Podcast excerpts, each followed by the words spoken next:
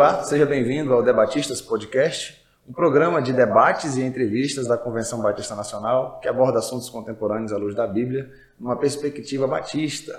Eu quero te convidar a se inscrever no canal, a deixar o seu comentário, mediante que nós estaremos conversando aqui hoje, é curtir esse vídeo, compartilhar com a sua igreja, tá bom? Hoje nós vamos estar conversando com o pastor Israel Carvalho, presidente da Convenção Batista Nacional lá no Pará e Amapá. Pastor Israel Carvalho, seja bem-vindo.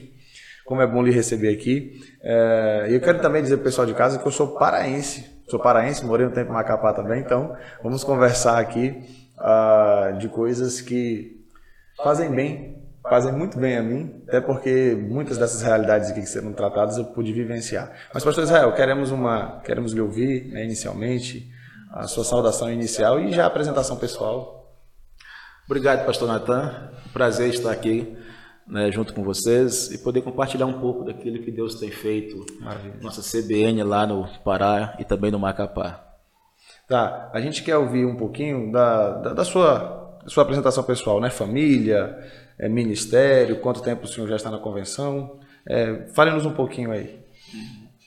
É, meu nome é Israel Carvalho Santos. É, nós estamos na convenção já na convenção, nós estamos já há mais de 30 anos na convenção, né? Sim. E como pastor, estamos um pouco mais de 20. E eu sou casado com a Tatiane Caribé Carvalho já há quase 30 anos. E temos um filho de 27 anos, que é o Tiago. Tiago. Maravilha. Aí o, o, o senhor é da Bahia, foi para o Pará, muito cedo. Eu nasci, só nasci na Bahia, mas morei no Espírito Santo e no Pará, né? São três estados. Nasci Sim. na Bahia, Espírito Santo e no Pará. Mas você tem mais tempo no Pará? Mais tempo no Pará. Eu fui para Pará, era criança ainda. O, o, o senhor é daqueles que se ficar sem tomar açaí, o sangue começa a afinar? né? Açaí faz parte do cardápio, né? É, eu, tô, eu já tenho um tempinho, é, eu tem um ano que eu estou aqui. Rapaz, é, tem um ano que eu não tomo açaí do Pará. É, o açaí que eu tomo é o açaí da tigela que tem Não, aqui. açaí... É, o açaí de Brasília é muito bom, mas o do Pará, o do Norte é Lá é nativo, né? Lá é nativo, lá é nativo. Bom, é, só falando para o pessoal que está em casa, nós estamos aqui no complexo, estou aproveitando, entrevistando os presidentes, né? É, por isso você pode ouvir alguns ruídos aqui. Nós estamos em uma sala, não é o estúdio do, do Debatistas, tá bom? Então, se você ouvir algum ruído é porque a gente está aproveitando o ambiente aqui em Brasília para aproveitar que os pastores estão passando por aqui, a gente não vai deixar a oportunidade passar, né? Então, pastor Israel, então, o senhor falou aí da, da sua família, é, da, da, de onde o senhor vem. Fala um pouquinho para nós da, do. Aí o senhor é pastor também lá em Goianésia, não é isso? Goianésia do Pará. A igreja. Igreja Batista Nacional em Goianésia do Pará. Igreja Batista Nacional em Goianésia do Pará.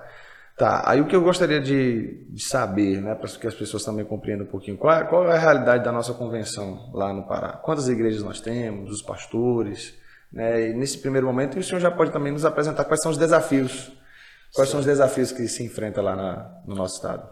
O Pará ele está junto com o Macapá, né? A região norte do Brasil, nós estamos junto, mesmo porque o Pará para o Macapá é apenas o rio, o rio Amazonas que atravessando o rio Amazonas já está no, no, Macapá. Sim. Nós hoje nós temos é, 28 igrejas né, na nossa região, igreja emancipada e 26 congregações em nossa região.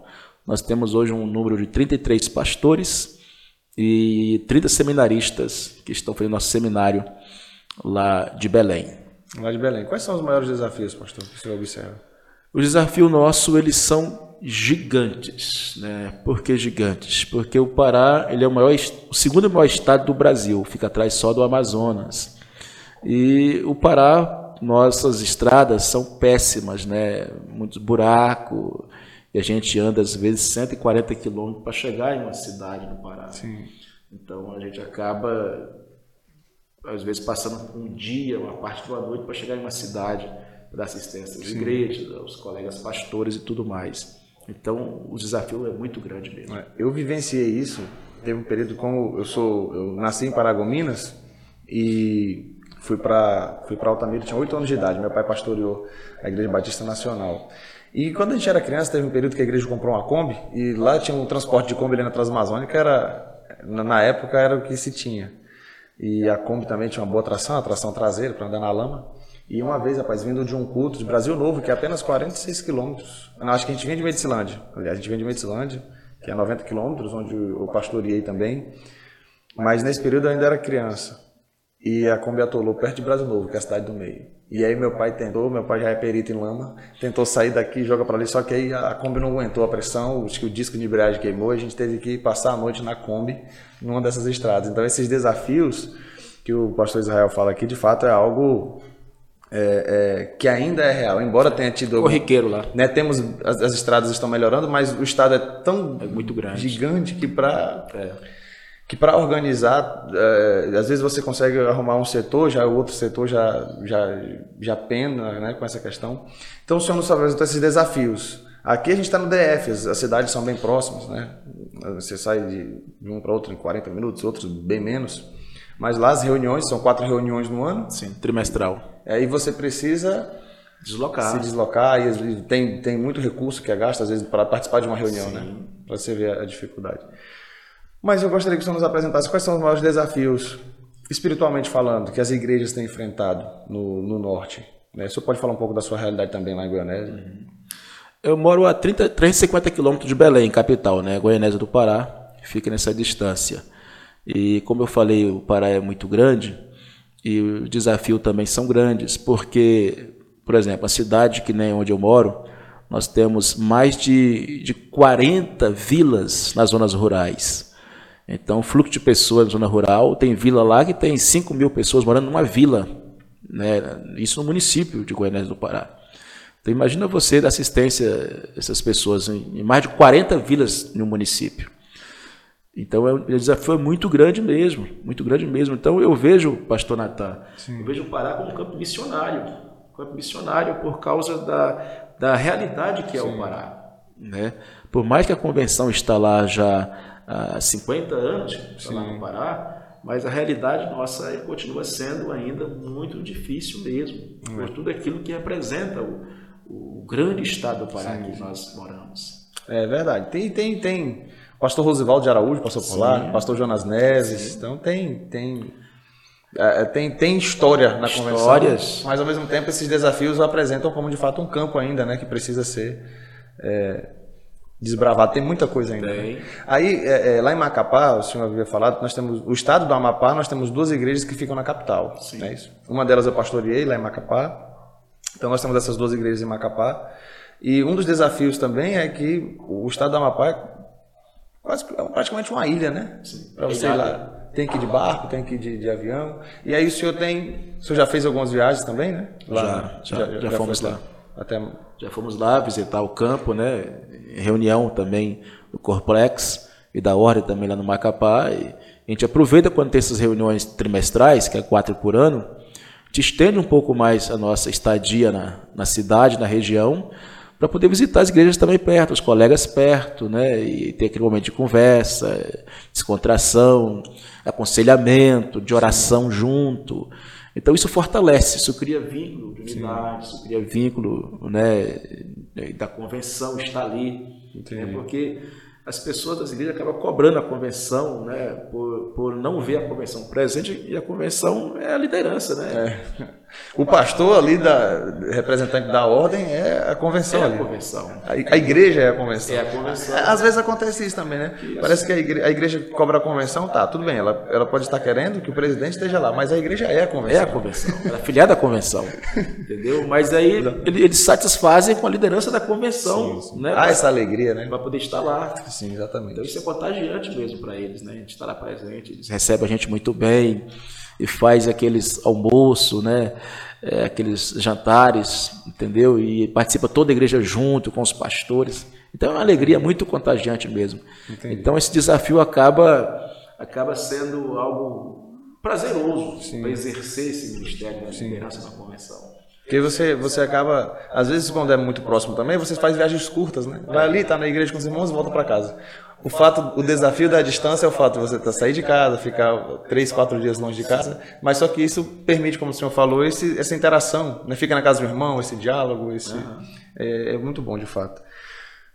Um, um dos desafios que é, a gente havia conversado até em off é, é, a questão também da saúde, né, do, dos, dos pastores. Vamos, essa questão das viagens, como o senhor falou, tem esses pontos positivos, é maravilhoso, mas o, o, trabalho convencional, as reuniões, essa representatividade, né, dos pastores tendo que se deslocar e tal, qual, qual, qual, tem sido as consequências disso na questão de saúde? O senhor pode falar até o senhor também, como é que tem sido, até para as pessoas, é, ao terem ciência disso, está orando, né, pelos obreiros ali no, no norte. É, como o desafio ele é, ele é grande e você acaba às vezes ficando né, muitos dias fora de casa, fora da, da, igreja que você pastoreia, então é um desgaste. Sim. É um desgaste, né? É um desgaste no seu emocional, no seu físico, né? É um desgaste de carro que você tem que usar, Sim. né? Que nem todo lugar um avião não vai e avião ele é muito caro para poder Também. deslocar. É diferente. Veja bem, queridos, é, você fazer uma viagem de capital para capital no Brasil, o preço é uma coisa. Uhum. É, quando se fala da região norte do Brasil, o preço ele é três vezes mais caro a viagem aérea do que na região sul ou sudeste do país. É uma cidade, às vezes, onde tem uma companhia aérea e é um voo por dia. Exatamente. E aí, então, eles cobram um preço três, quatro vezes acima do, do, do que é o, outra região do Brasil. Exatamente, é. Então, essa é a realidade nossa da região norte do Brasil. Entendeu? Então, a gente acaba desgastando o carro, né? E como você citou agora há pouco aí a questão do, de atoleiro, existe muito atoleiro mesmo na, na Transamazônica. E são desafios muito grandes mesmo. Então há um desgaste, né, como eu falei, emocional, físico na gente, e, e isso tudo acaba pesando no final do mês, né? Sim. Porque você tem que ter um carro bom para te dar um suporte, para você chegar lá né? Senão o carro tem que ser um carro que realmente tem estrutura para aguentar essa lida sua. Exatamente, isso é fato. É, das estradas ruins e tudo. Carro bom lá não é luxo não, é necessidade. Não, é necessidade. necessidade. Entendeu? É verdade. E, e, outra coisa, né? Porque doece mesmo a pessoa, porque você vai indo, vai indo, você vai desgastando, vai desgastando e tudo. Então, são desafios que a gente precisa mesmo de oração, precisa mesmo que Deus continue tendo misericórdia, como Ele tem tido da gente para nos guardar nessas estradas, nos guardar nesses, nesses é, momentos que pelo qual nós estamos atravessados ali na nossa região. Maravilha. Então nós falamos aqui dos desafios. Agora vamos falar um pouco então das. Como você já falou também, tem alguns desafios que se tornam é, prazerosos, vantajosos, né? Mas vamos falar então das alegrias e aquilo que a mídia não mostra lá do, do norte, do Pará e do Amapá especificamente. É, quais são as belezas que nós temos lá e também os frutos dos ministérios, né? do, do, do ministério em si. O Pará ele é muito rico, muito rico, tá? O Pará existe existe riquezas que eu digo que não o Brasil, não, o mundo não tem. Sim. Né? O Pará existe o minério, o ouro, é, o açaí, né? o, o cupuaçu. O Pará existe madeira, rios navegáveis energia com barragem, nós temos Sim. em Belo Monte, nós temos em Tucuruí, não são hidrelétricas, né, uma das maiores do mundo. Então, o Pará existe o peixe, né, no Pará. Então, o Pará existe muitas qualidades de vida que, que não existe no, no, resto do Brasil, entendeu? Verdade. E sem contar também que o, o Pará em si, é, hoje, hoje o Pará ele é o foco né, da agricultura e pecuária. Sim. Porque são, são terras né, produtivas. Terras produtivas. Então, o Pará hoje está sendo um celeiro de plantação de soja, é. né, de plantação de é. milho. Lá em Medicilândia, onde eu morei, é o cacau. Cacau é o carro-chefe lá. Você chega em Medicilândia, aqui na Transamazônica, está uma placa de entrada da cidade. Seja bem-vindo à capital nacional do cacau. Do cacau, é. É um título que foi dado a eu fiz, eu fiz até uma paródia uma vez que teve um evento lá da, da prefeitura. Um, e aí eu fiz uma paródia da música do João Alexandre. Que João Alexandre tem uma música que fala sobre o Pará, né? Vim parar no Pará e encontrei todo bem no calor e o amor de Belém. Só que eu queria falar do, de Medicilândia. Aí a paródia foi: Vim parar no Pará em uma capital, Medicilândia, capital do cacau. Mas é, é, uma das maravilhas, tal como o senhor falou, né? Essa questão da agricultura. E os nossos rios lá. Os rios são excelentes, rios não são poluídos, graças a Deus, né? Porque é interior. Né? Os rios são rios navegáveis, são rios que as pessoas usam muito mesmo no dia a dia para poder pegar o, o seu peixe. Sim. Né? Então são rios que a gente percebe que tem afluentes grandes mesmo, rios que tem quilômetros de, de larguras, né? quilômetros, né? quilômetros, quilômetros de largura, como o Tocantins, que é um dos maiores Sim. do mundo. Então, o Pará ele é muito rico mesmo, muito rico mesmo. A Anne, a Anne, minha esposa, né, lá do Nordeste, quando eu falava do rio, né, não, o rio Xingu e tudo, ela, ela só foi ter essa ciência quando ela foi lá no norte. Tem, tem o Rio São Francisco, que é, que é um rio grande, mas quando você observa os rios, é, parece que, pelo menos eu não observei um momento em que o Rio São Francisco se estende tanto quanto o Rio Xingu, por exemplo. Tem alguns momentos assim que parece que dá o horizonte, o Rio Amazonas. Se não fosse aquelas pequenas ilhas, você falava, isso aqui é o mar. De tão grande que o rio é, que, que é muita água. Para quem, quem ainda não, não observou essa realidade, é muita água. Por isso que tem tantas hidrelétricas lá. Né? Tem. Né? Tantas hidrelétricas. O senhor gosta de pescar? Eu, não, eu sinceramente, no, meu tempo acaba sendo muito corrido, né? Sim. Por ocupar pastorado de uma igreja e também de igrejas, na verdade, não só uma, mas existe também outras igrejas que a gente acaba cuidando e também da convenção. Mas eu gosto de pescar. Pescar é uma terapia, né? Porque o, rio tem muitos peixes, né? Sim, então, você, aquele momento ir ali no barco e lançar o anzol e ficar esperando o peixe vir e tal. Então, tem é. toda essa, essa maravilha, é, é né? Esse, esse lazer. Tem sim, que ter como sim. lazer o pescar, né? Uma Não, terapia pra gente. O pastor Zé foi pregar lá, lá em Jacundá, né? foi. Né? Ele aproveitou para. Mas às vezes a gente também que é da terra, a gente sabe das belezas, mas são os afazeres. É igual quem tem piscina em casa, só toma banho quando, quando uma vez por ano, né? Quando vem o pessoal de fora, né? quando vem o pessoal de fora. É igual a gente também, quando, no meu caso, né, quando você é do norte, às vezes a gente aproveitava os outros locais, né? Você vai para reunião, você quer conhecer um ponto turístico, quer conhecer outro. Ó, eu tô aqui, eu tô aqui em Brasília já tem um ano. Eu só conheço o, o, o Senado e, e, e, a Câmara dos Deputados só por fora. É só vou lá na frente e tira foto, né? O Supremo, tudo. mas tem, mas aqui tem o passeio, que tem que dá para fazer o tour. Você chega lá, você conhece tudo lá por dentro e tudo. Mas como eu estou morando aqui, talvez se eu morasse de fora e viesse aqui passar uma semana, eu já tinha feito. mas que maravilha, como é bom poder ouvir um pouco dessas, dessas alegrias do nosso estado, né? Mas gostaria já para a gente caminhar para a finalização, pastor. É, um testemunho, algum testemunho que o senhor possa nos falar, algo que o senhor já me falou que eu acho interessante, é a sua vivência no que diz respeito a, ao poder público, né? o seu tato como pastor, como igreja ali em Goianésia, é, com o poder público. Como é que se dá isso? É, como a igreja ela é vista na sociedade? Gostaria que o senhor falasse um pouquinho, até porque nós estamos em ano eleitoral, né? É, veja bem, eu sou um privilegiado, tanto eu quanto a minha esposa. Nós nascemos já no, no berço evangélico, né? E temos toda a nossa formação na igreja, e pelo pai, pela mãe, pelos pastores que nos pastoreou, né? E aquela, aquela velha lógica, né? Você acaba aprendendo mais com os erros do que com os acertos, né? Então eu, eu tentei, é, eu tenho tentado, na verdade, no dia a dia, observar essa questão dessa lógica. E muitos pastores passaram por mim, né? Como pastores meus, me batizando, me discipulando e até realizando meu casamento e tudo mais, foram sempre foram bênçãos na minha vida, né? Sempre deixei isso bem claro para eles, para a igreja que eu sou pastor, para a convenção. Sim. E mas a verdade é que todo o ser humano ele é, ele é capaz, ele, é, né, ele tem seus erros e tem seus acertos. E aí, como eu sou aquele crente já antigo, né, de igreja e tudo mais, então a gente acaba tirando proveito daquilo que estava errado em alguns Sim. colegas para a gente não fazer também. Sim, sim. Porque eu não, me vejo, eu não me vejo melhor do que nenhum deles. Pelo contrário. Né? Sou igual tanto, tanto quanto eles também são. Então isso me fez a, a tomar algumas decisões na minha vida para não errar, não cometer alguns deslizes, né?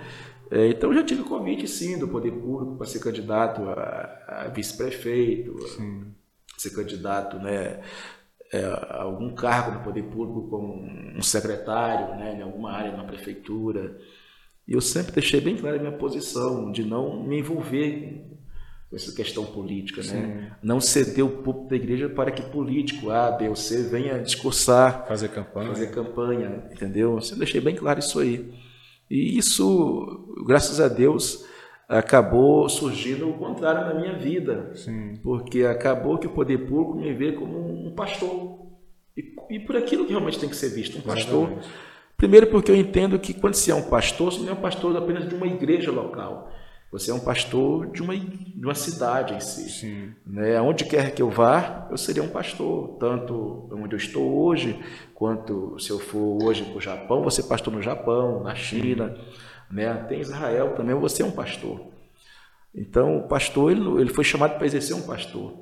Eu entendo que o poder público, um político, ele foi, ele está como político, ele Sim. está vereador, ele está prefeito, ele está senador, ele está presidente do Brasil, né? Tem um cargo que ele ocupa por um tempo determinado. Já o pastor ele tem uma vocação, um chamado, né, por Deus para exercer aquela, aquela função no reino do Senhor. Está na, tá na nossa convenção, né? O senhor hoje está como presidente da CBN Pará-Amapá. Um dia vai deixar de ser presidente, mas vai continuar pastor, exercendo, exercendo essa vocação. Né? Maravilha.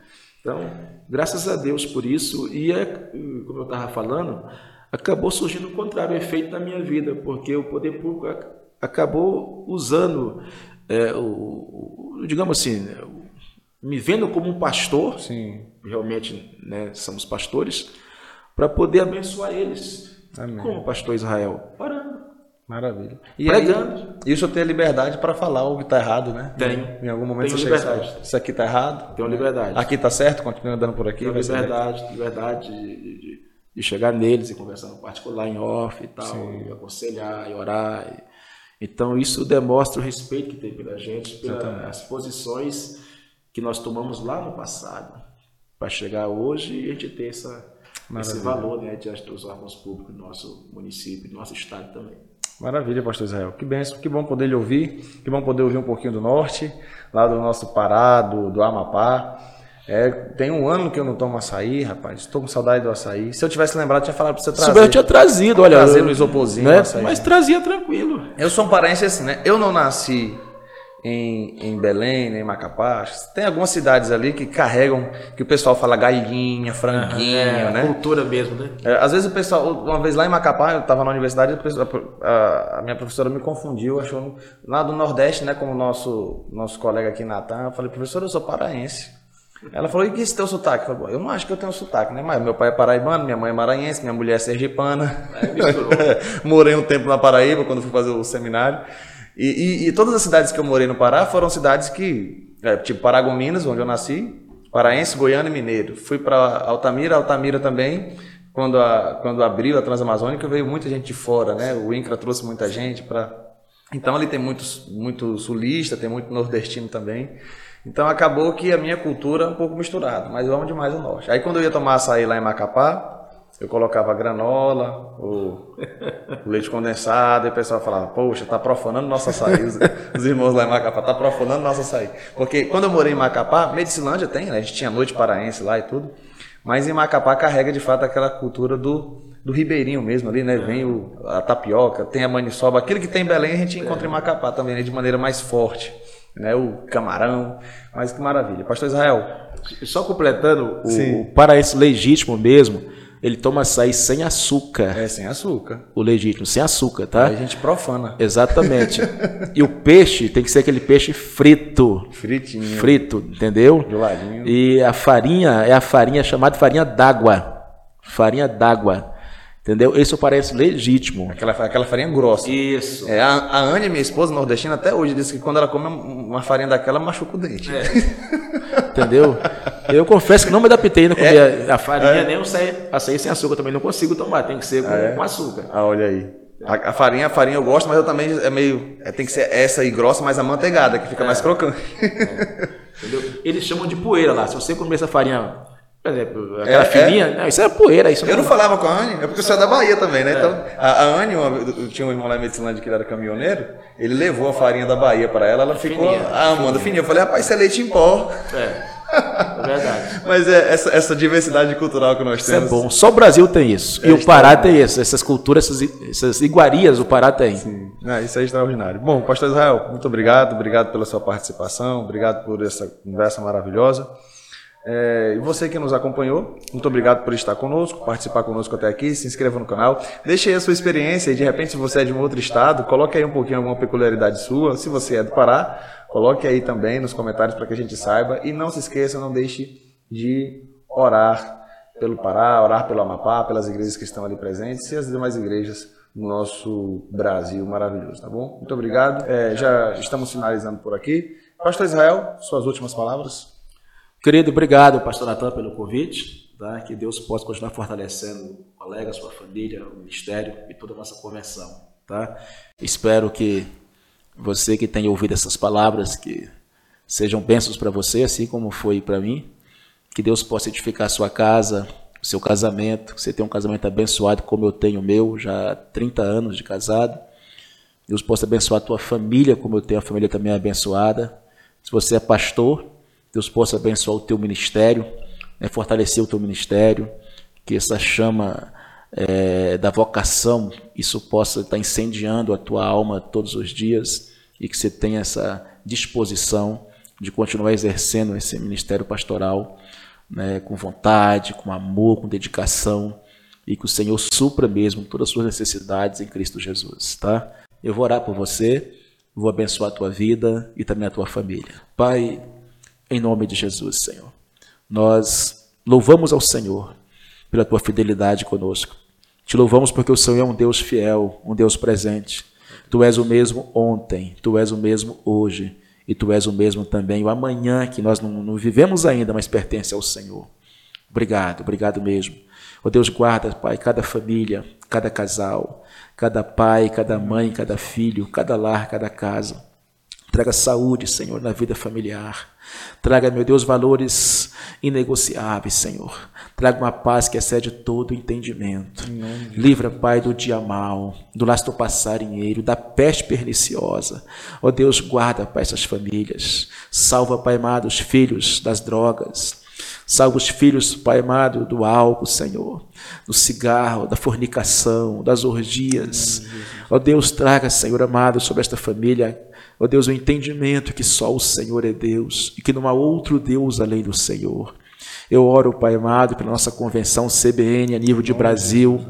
Ó oh Deus e de nações, toma nas tuas mãos. Guarda a CBN, guarda a liderança da CBN, a liderança da Ormiban, Senhor. Toma nas tuas mãos. Os departamentos, Pai, que nós temos, ó Deus amado, CBN Homem, CBN, ó Deus amado, Mulher, CBN Jovens. Toma nas tuas mãos. Continue conosco. Ó Deus, que cada pastor que faz parte dessa, dessa história da CBN seja conduzido pelo Senhor, seja guardado pelo Senhor e seja todo o tempo alimentado pelo Senhor. Oramos pelas famílias dos pastores. Apresenta o Senhor a família de cada pastor, meu Deus, as suas esposas, os seus filhos. Toma nas tuas mãos. Guarda a família dos pastores, Pai da CBN. Dê força, dê saúde. Ó oh, Deus, dê vigor, dê vontade.